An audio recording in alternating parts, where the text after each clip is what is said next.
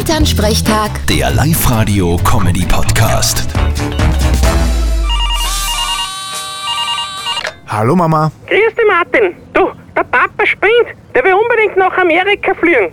Ja, und? Ist eh schön dort. Na geh, der will mit dem Feistinger Karl nach Oklahoma fliegen und dort auf Bigfoot-Jagd gehen. Interessant. Da werden sie genauso viel treffen wie sonst da meistens. Nämlich nix.